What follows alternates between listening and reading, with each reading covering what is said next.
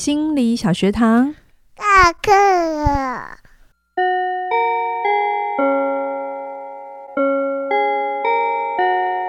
每周五我们一起探索心理学的小知识。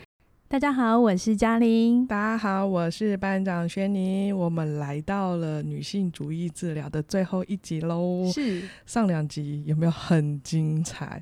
就是你。不管在生活或在职场上面，都有你曾经没想过的吧？我觉得，嗯，是不是都听到了一些哇？原来可以从这个角度在听，对，哦，原来另外一个角色、嗯、另外一个性别可能是这样子思考的。那我们这一集啊，就是不管讲男性别上面，一定会讲到权力，因为它是一个很背景式的存在。嗯、那我们邀请到凯宇老师来谈谈权力在性别在在这中间的。的位置上面，我们要怎么去看待这样子？所以我要先回答，是不是？位置这上面是我这对，这完全没有心理准备这样子。我我切错人了吗？好，你切错人了，没关系，没关系。权利其实，呃，社会要运作，一定要有权利啊，包包含像我们为什么要投票，我们就把自己的某些权利让渡给。呃，我们信任的政治人物，嗯，好还有制度，还有制度，对。嗯、那像在比如说职场环境里面，某种程度上，每一个角色他们都有各自所拥有的权利，但他这背后就有他要承担的义务，嗯、然后他要为他的产出和结果负责。那回到性别上来说的话，的确，在过去我们一般，比如说像过去女性被认为是第二性，然后比较被压迫的时候。嗯那个的确是需要去做一些改变，因为身为人的本质，女性的权利基本上是被忽略的，嗯，被弱化的，被歧视的，对，被歧视的，甚至于会觉得有一种，就像有时候那是很隐微的，有时候你开车开在路上，发现一个三宝啊。呃我下意识下意识的话，这一定女生开车。嗯、我觉得这个是、哦、没有没有，对有些女生很猛的哦。不，对不是女生开的很好，是男生我觉得没在长哦。对，所以所以其实我觉得讨论性别，讨论讨论性别就一定要谈权利。可是权利相当相对抽象，嗯，但是它却是我们在做任何改变的时候，我们要我们要在乎它，但我们要谨慎的使用它。嗯，嗯我这边来谈，呃，我自己身为女性哦，特别看。一系列这些所谓的思潮或意识形态，我说真的，有一段时间我在看待性别的时候，是真的很用力的。嗯，然后我会把自己放在一个受害者的位置。嗯嗯，我觉得那是一个过程，因为如果没有这么痛过，你才你就不会知道说，哦，原来这件事情是要去捍卫的，需要去争取的。所以。改革或者所谓的革命，从来都不是一件很容易的事情。它一开始就是需要一些激烈碰撞，然后让那个很坚固的制度也好，或者是既定印象也好，有一些冲撞，然后让一些所谓的既得利益者，哈，嗯，我这里括号既得利益者，因为我们都觉得既得利益利益者只有好没有坏，可是其实从前面两集我们也可以听到，从男性的角度有一些伤害是我们不会想到的，哈，嗯，那。会在，因为因为你需要改革或所谓的革命，一定会有一些疼痛的过程，不太可能完全没有疼痛。现阶现阶段，我们可能因为大家都更有共识，也大家都更有觉知之后，这件事情可以不要这么用力。可是刚开始确实是需要比较用力，然后这个时候就是为了要去累积一些权力，累积权力，你才能让那个典范转移，你也才能让那个权力松动跟流动。毕竟说真的，历史真的就是有权力的人写的制度也是他们定的，所以这里面在争取的过程里，痛是必然的一些付出的代价，但不能一直痛下去。我觉得这是很有一些差别。然后我希望大家在听到权力的时候，不要一直觉得好像那就是一种政府或者所谓的高官，就是别人的事情跟我们都没有相关，或者是所谓的法治的权利。哈、嗯，但是那是所谓的硬权利。可是我觉得大家可以更多去。珍惜你身上有的很多的权利，或者我们现在定义成影响力。嗯，比如说，我觉得我就是一个很有权力的人，也许我没有办法直接影响政治呃政策政策的这个改革。嗯、可是，比如说我做这系列的节目，嗯，你说他没有影响力吗？有啊。你说他没有权利吗？我有权利发声，对不对？我有权利做我想做的节目。好，然后我又我使用这个权利的方式，就是我去企划一个我觉得。我相信，我希望大家更好的题目，嗯，然后我用对话的方法来去去说这件事，这就是我的权利。嗯，而这就是我在展现我权利的方式。然后每一个人，你都可以用你的方法。然后你，请你在这过程里，你不要只有争取，然后觉得好像要用力。你过程有没有快乐？有快乐，我觉得是很重要。就像我在做这件事，我当然有想要说的事情，可是我没有只有疼痛，我其实还有更多的是快乐。嗯，我觉得权力哈，我打个比方啊，权力就像是你手上拿着麦克风，嗯，哦，但是记得不能霸占麦克风。就是社会是人群共同组成的，嗯，你当然要为自己发声，你当然要发声。如果你不发声，有一天当你需要别人为你发声的时候，就不会有人发声了。嗯，好，但是你不能霸占着麦克风。所以我我看待权利，我会觉得就是说，像我们现在的性别平等，包含像台湾很先进的同性婚姻等等的，其实是有很多很多人努力，嗯，他们曾经努力的嘶吼。呐喊发声，嗯，但这些都是阶段，就像我们现在在台湾能够享受的言论自由，嗯，好，当凡是那个麦克风，比如说所谓的言论自由，就每个人都可以发表自己的想法，但是如果当有人企图。独霸着、独占了诠释何谓言论自由，嗯，这是一件很可怕的事情，是对不对？他在某种程度上就是等于打着言论自由的旗号进行思想审查，嗯，对不对？所以我会觉得，就是权力是社会运作改革前进的一个必要的过程，它并不是一个硬性的，像是政府组织或等等的，它是一个你是否愿意为你相信的发生，但是你在发生的同时。那你愿意不愿意去听别人的声音？嗯，这就意味着你们要把麦克风去做传递嘛。嗯，有些人只是发声，但是他不愿意听别人呢。真的，他要这个世界按照他的想法配合他。这在精神分析里面就是全能自恋啊。嗯，在某种程度上，他跟没有长大是一样的嘛。真的，对啊，真的，真的。嗯，好啊。那我们聊完了权力的流动，那男女在权力的态度上面会不会有不一样啊？我觉得会。我觉得女生。我的经验还是会有点怕怕的，有点怕权力。然后我觉得那跟性别刻板印象有关系，因为在过往可能女生讲话大声一点，就会说你是女生呢、欸，讲话这么大声干什么？讲话要温柔一点。哦、对，虽然现在小朋友好像没有在管这件事情。好，然后特别是女生也会呃被被期待的是配合跟服从。所以这就跟拥有权力、执行权力会有一点落差，就是会觉得，哎，好像不应该太太争取，然后退一点会比较好。那这是女生要去前进的。那我觉得这过程当中，我们可能也要去思考一件事情，那就是我们会假设男性是比较一个爱好权力的人，嗯，好，男生会比较天生热爱追求这件事，可这也会压迫到一件事情，叫做有一些男性，我认识他，他真的就是一个很容易。淡泊明志的人，就是他可以活得很 easy，他也没有觉得他想把自己照顾好，可是他没有想要追求这么多社会的光环，这样，然后就变成大家就会说你是男生呢、欸，你应该要养家啊，所以你应该怎么那么没肩膀啊？对对对对对对对对对，然后我觉得这里面也有那种权力的呃歧视在里面。你把我的话都讲完了，真的吗？不过我听得很享受啦，我听得很享受。嗯嗯，男生哦，你说女生会怕权力，其实男生更怕。哦，男生的怕是两面的哦。他一方面怕就是说，你看任何一个男生，任何一个看似强壮的人，都是从虚弱作为出发点嘛。嗯，所以当男生他意识到，好像整个社会环境，包含他的自我认定，呃，甚至于他的伴侣，都觉得他必须要争取权利。嗯，你看，当这件事变成一种必须，那压力是不是很大？嗯，那万一争不到呢？那争到有比较好吗？嗯，争到要拿着权利干嘛？呃，有时候双重挫折就来自于，我以为我争到了会快乐，结果我争到之后还是不快乐，真的，对不对？真的。好，那再来呢？如果我不争呢？我不争，有几个人能够做到淡泊明志呢？嗯，对不对？当我不争，会不会这个社会又有另外的压力，觉得我很废？嗯，所以我到底是要争还不争？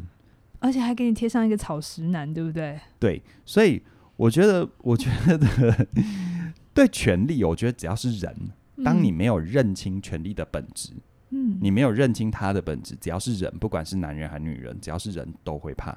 嗯，我们常常会觉得，好像权力就是一个，你看哦，我们看待权力像不像有时候我们看待金钱的投射？哦，金钱是罪恶的。嗯有钱的人一定都掠夺别人。嗯我们看下权力是不是也是这样？是有没有啊、有权力的人就会行使特权，嗯然后败坏就会败坏，就会贪婪。然后权力使人腐败，我们是不是常常讲这句话权？力是最好的春药。对。但我说，在我看来，其实权力不会使人腐败，是原本就有腐腐败原本就腐败的人，透过透过权力加速呈现而已。哦，我突然想到《魔戒》那个指环，哈、嗯，对啊，那真的是一个大家可以去看，然后想一想，那个指环到底意味着什么？嗯，好，那我们再放大一点点，我们来到了。我发现呢、啊，东方人也比较怕权力，西方人都好像没有这些意，比较没有这个权力上面的害怕。那嗯，可能是因为为我们有一句话叫做“棒打出头鸟”吧？哦，会不会？啊，有可能哦。这一题你要先讲还是我要先讲？我们麦克风要轮流。我们要听听不同视角的说话。没关系，你先讲好了。好，我我对这一题的经验是，呃，东方社会相较西方还是比较讲求合群跟集体主义，所以我们会有一点怕一个人太有想法。这件事情是我们都还在整个社会都还在练习接受这件事，但我有觉得有越来越好。那以往啊，我们都听过一句话叫做“如果问题无法解决，那就解决提出问题的人嘛”，就是我在一些比较封闭的组织会有这个经验哈，嗯就是一些比较流动不是那么的顺畅，比如说公部门啊，或者是一些教育或医疗单位，它的组织相对是相对封闭性的，哈，就会对于那种权力的的态度很暧昧，要不就是很。就像凯宇讲一下，一把抓，然后控制很多事；要不就是推推推，然后没有人要担任行政的工作，没有人要去做一些事，然后很怕事情落在头上就是坏事，而没有去想，是的，你会比较辛苦，可同时你会有更多新的经验，嗯，跟累积新的东西。对，所以我觉得公共事务这件事情，我没有办法跟大家讲说，哦，你要你要不要去参与？可是我自己的态度就会是。当我有兴趣的，而且我觉得重要的事情，我就会为他多留意、多关心，甚至发声啊！我也看到这些年来有一些年轻的朋友在于环保议题上面，欸，比如说我们办公室里的那个同仁们会自己准备那个便当盒啊，真的，然后环保环保筷啊、环保杯啊、吸管啊，我都觉得很棒。然后有一些呃朋友会对于所谓的种族或性别。没有的，我想到当他们发现老板有点爆炸的时候，他们会把老板回收了。呃，或者是呃所谓的人权议题，我都觉得他们有在前进，用用他们的方法参与，嗯、我觉得这都是好的。改革从来都不会一夕之间就完成，我也希望大家不要这样的想象。以前我年轻的时候会会觉得为什么不赶快？我现在慢慢知道，一件事情要推动，没来个二十年、三十年。二十年、三年都叫正常，真的，嗯、真的那都算快的，而且算快的。你在有生之年还看得到，对啊，对对对。嗯、社会的进步需要时间，嗯，嗯，因为社会，呃，比如说，如果某个族群的次文化或者是呃经济趋势，它可能会很快啊，嗯、但如果就社会的整体结构，毕竟是是人群构成的，而这人群包含各种不同的年龄层、各种不同的意识形态。各种不同的性别认同，嗯。嗯，那这些综合起来，其实有时候它就像是在海上一一艘大型的航空母舰，嗯，你要它转弯，真的需要时间，真的，嗯，嗯，所以我我会觉得就是说，我们该发声发声，我们该争取争取，但是该该有耐心，要有耐心，嗯，动用权力去做改变，其实它真正的目的并不是为了找出罪犯，的确你会在过程当中找到。有可能有一些人就是一直掌握权力，然后去做迫害的人，嗯，但那不是目的。嗯，其实某种程度上，那些所谓的迫害者，那些所谓的加害者，他不也是整个系统结构共构产生的一个角色吗？是啊是，所以我觉得某种程度上来说，我觉得当你是一直是要找到某个特定的人、某个特定的稻草人去攻击的时候，我觉得就失焦了，嗯，就会就会变成是，你知道，我们有时候在跟。呃，跟人工作的时候，有时候会遇到一些强势受害者。哎，对。啊，就是有那种感觉。是。啊，就是他他是受害者，我们也都认同，我们也都同理他的受害经验，这都毋庸置疑。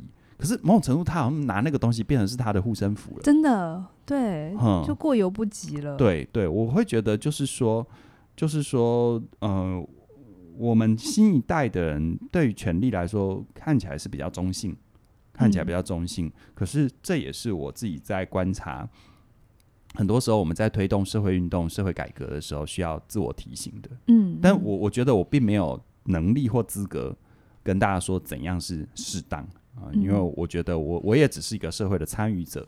我个人不觉得我有到那个高度，可以对这种事情指手画脚这样。我可以来分享我的经验哦，嗯、因为我觉得年轻可能跟。时间感有一些不太一样，比如小朋友的时间感也很独特嘛。对对对，我常常我女儿会说明天，她的明天是等一下，妈妈我会很错乱。那个时间感，我就发现会随着年纪真的会有一些改变，改变对不对？嗯、对一个三岁小孩来说，明年就是他人生的三分之一，对啊，对不对？对啊，对啊，所以是很大。那我自己，呃，我说，呃，启蒙我性别的这个意识是在我的张师的训练，嗯。然后那个时候我大概二十几岁嘛，然后那个时候刚好大概就是西元二零零三四年，其实也是台湾推动性别平等教育的差不多的开始，元年，哎，不到元年，就反正就很早。然后台湾有一群很优秀的老师在把这件事情推广到高中小，就是就是高中以下的这个。嗯教科书，那当然这里面也遇到很多的问题，然后就是很多一些比较保守派的有些不同的看法，那也很努力的去对话。然后你看，大概就是这样，呃，经过了二十年，我自己在同婚推动合法的那一天，我其实是非常非常感动的。嗯，我感动的事情是我真的见证了一个时代的。变化，在我小的时候是没有人跟我讲同性恋是什么，嗯，然后对于阴柔气质被霸凌的时候，我也不知道原来这件事情是不可以的，因为我就觉得哦，对他好奇怪，嗯，好，那这件事情其实你看，我从小到现在我才中年，他就有一个其实算是蛮跨越性的。前进，然后包含着我可能跟一些比较新时代的孩子在聊天的时候，我看待他们，我我感受他们对于性别这个态度，真的跟我们好不一样哦。他们就是天天然平等，嗯、天然觉得诶，这有什么好讨论的？嗯、可是，在我们那个年代，连谈这件议议题都要很小心，就很怕。那你谈我谈了，你会不会怎么看我？嗯，所以我就觉得那是整个社会气氛的不一样。而这件事情等了二十年，然后我就回头想，二十年快还是慢？你们觉得快还是慢？我觉得放回整个运动的社会运动，我觉得它算快了啦。对，黑奴要被推翻是几百年的事情哎、欸。嗯、对、嗯，快还是慢哦？嗯，我觉得对比就知道了。你看我们周边的很多国家。呃，经济发展拿日本好了，经济发展超越我们不少嘛。嗯，可是在这方面的脚步非常落后啊。嗯、对啊，对对啊。嗯，所以快还是慢，我觉得它不是谁来定义的，而是整个社会愿不愿意朝那里 那里努力。如果有的话，请再多一点信心。对，台湾最美的风景真的是人，真的，真的。我我一直觉得改革很重要，但是改革的过程里要保持希望跟信心，不然你会一边凝视着深渊，深渊也在凝视着你。哇，好美的一句话，就是你会欧，你也会黑掉 这是白话文的意思。对，嗯，OK，好啊，那我们这五集聊完了女性主义的，在性别里面我们做了很多的讨论，最后啊，我们还是要回到我们的小学堂的传统。那个杨老师，请问女性主义的优缺点是？哎、欸，你们来讲好不好？我最后再讲。你觉得优点是什么？嗯嗯，呃、你不要偷看答案，我没有答案，现在是没有答案呢。现在又不在上。用你的话，用你的话，我觉得女性主，我觉得如果从脉络来看，女生渐渐的开始能出来，是真的是有发生的机会，这是我觉得优点了。嗯嗯，OK，好对，但缺点。目前还没想到，我把球丢给邱老师，麦克风交给你喽。好，女性主义它跟啊、呃，我猜你们后面会讲什么后现代嘛，对，对不对？对。好，呃，我觉得它是一个观点的切换，嗯，好，因为女性主义它的一个角度，它算是跨越了一个从权威者做中心，嗯，啊，出发，对，从从权威者迁移到一个。当事人的角度是，但是当事人就有各自不同的身份背景、社会处境等等的，嗯、他不是一个高高在上的诠释者，对对所谓的求助者说你该如何或不该如何，什么是对的，什么是错的。所以我觉得女性女女性主义在整个包含到后面的后现代运动等等，我觉得它起了一个很重要的开头，它算是。我觉得它算是人类的一种启蒙，嗯，啊，所以意识上，对对，我觉得这是它很大的优点。那你说它的缺点哈，就是启蒙的用意，因为我我一直相信，任何的启蒙，它只是我，它是让我们生命推向一个更圆满的部分，而不是停留在那边去找箭靶子，嗯啊，所以有一些女性主义，比如说现在比较激进的女性主义，嗯我个人就会觉得它是有点危险的，嗯，因为难道？你终其一生，或者你努力的方向，就是要找到底谁压迫你吗？嗯，你找到了又如何？你实在事实上，当你一直凝视着压迫者，事实上你就等于把自己放在一个被压迫者的位置，这是你的自我认同吗？嗯，对不对？而且这种凝视压迫者久了哈，当你突然意识到自己有一天有发发言权，嗯，自己有权利的时候，那你会怎么用它呢？对，我看到的例子，这历史不断在重演呢、我听过一句话、啊，嗯，权力的腐败都不是从外面开始，是从内部人开始。对啊拥有权利的人自己开始滥用权利，于是你得到的权利也就开始往下滑。麦克风很迷人呢，抓着麦克风就不交不出去了、啊。嗯，他就会变对啊技安了。江老师跳的又又名胖虎，请参哆啦 A 梦，他跳的有点让我啊，为什么？会难懂，不会有一些人好难懂。是喜欢我这一位，还是不喜欢我这一位？就是没关系跳来跳去这样子。你们喜欢不喜欢都可以留言，但我们不会太在乎。我们很喜欢我们自己。对对，好，我最后来做一个统整哈。嗯优点其实刚才都有讲到，就是看到了社会文化的影响。嗯在女性主义治疗之前，其实我们去盘点嘛，精神分析、阿德勒、存在主义、个人中心治疗、完形治疗、行为治疗、认知行为治疗跟现实现实治疗，有一种背背的真熟。高速公路开下来的感觉。就是他那个我们小时候读那历史嘛，唐宋元明清这样一路下去。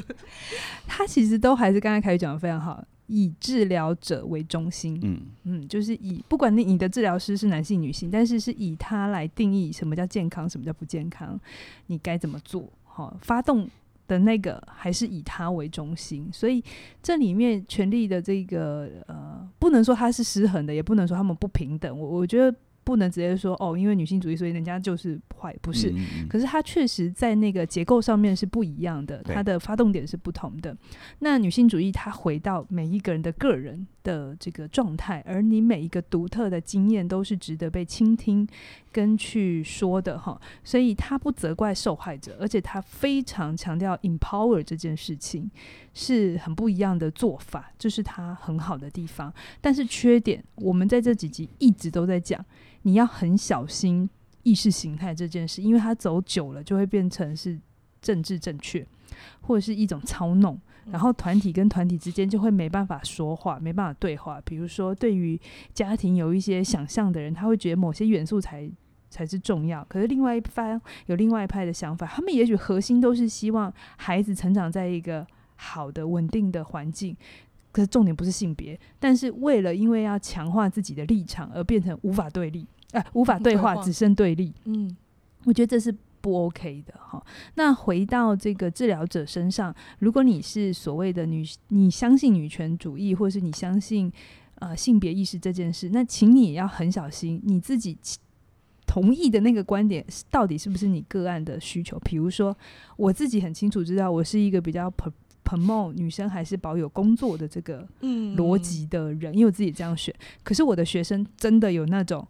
他很大的梦想就是当好一个妈妈，很棒哦。对，那在遇到这个学生的时候，我就要心里知道，我必须配合着他的价值观去经验他可能遇到的困难，而不是我一直把他拉到我这边来。哎，你这样子吼，十年之后会怎样？你会后悔，他就不对了。这是一种 操弄，所以这个东西是。要小心。那我们跟别人在对话的时候也是，如果当事人有他的某一种选择，而且他真的是清楚的，那你要尊重人家，而不是因为你相信了某些东西的时候，你就要一直说服他。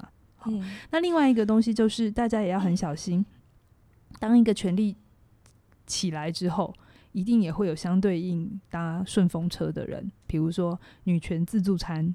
强势受害者，这些东西就是一样的。我们要有那个敏感度，不是女生嚷嚷的说：“呃，我受伤了，他欺负我。”然后坏 坏人就一定是男生，干嘛？嗯，难得你有角色扮演。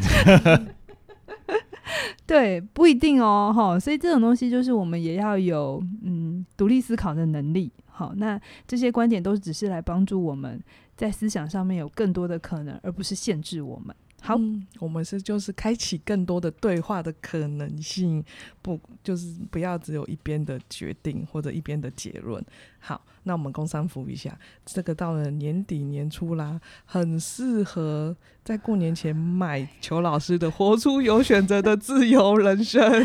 在过年这段时间，我觉得是一个蛮好的开始。你说跨年吗？跨年这三天来听一下，不管过年还是跨年，我们的今。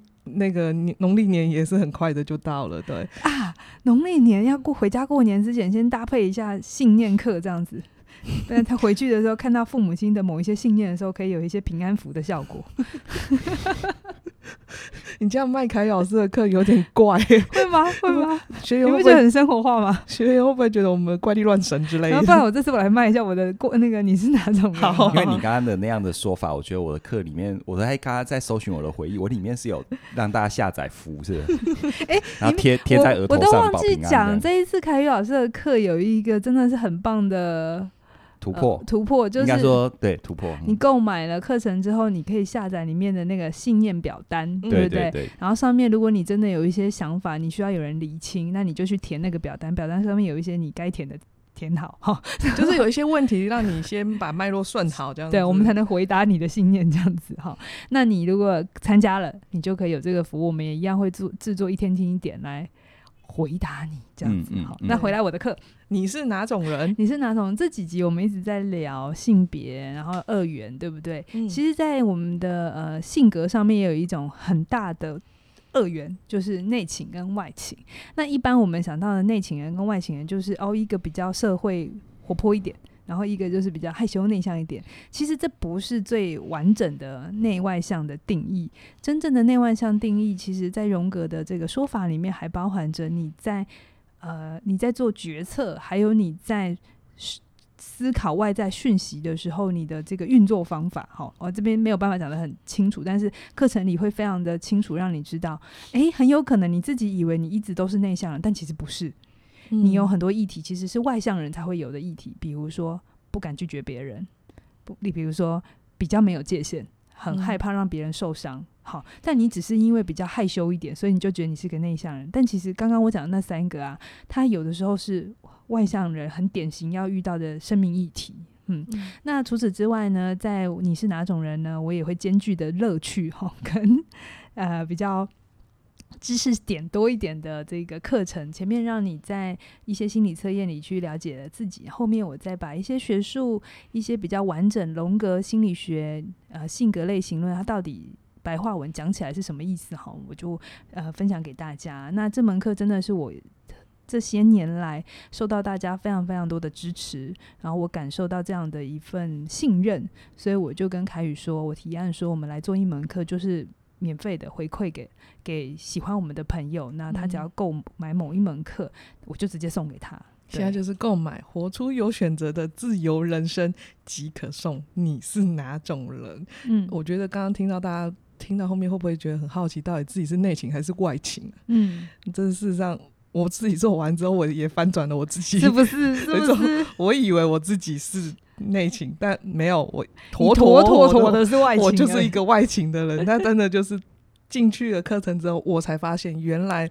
那个分法真的不像是星座啊、命盘啊那种分法，那会有更背后更大的的系统教你，然后去理解、更了解自己。好，嗯、那你听到当下就是手到加入搭配过年，真的是一个很好的学习机会。这两门课程是买一送一哦。嗯、好，对对对，早鸟直到一月十六号晚上九点。九点，九点，九点，不要再压线了。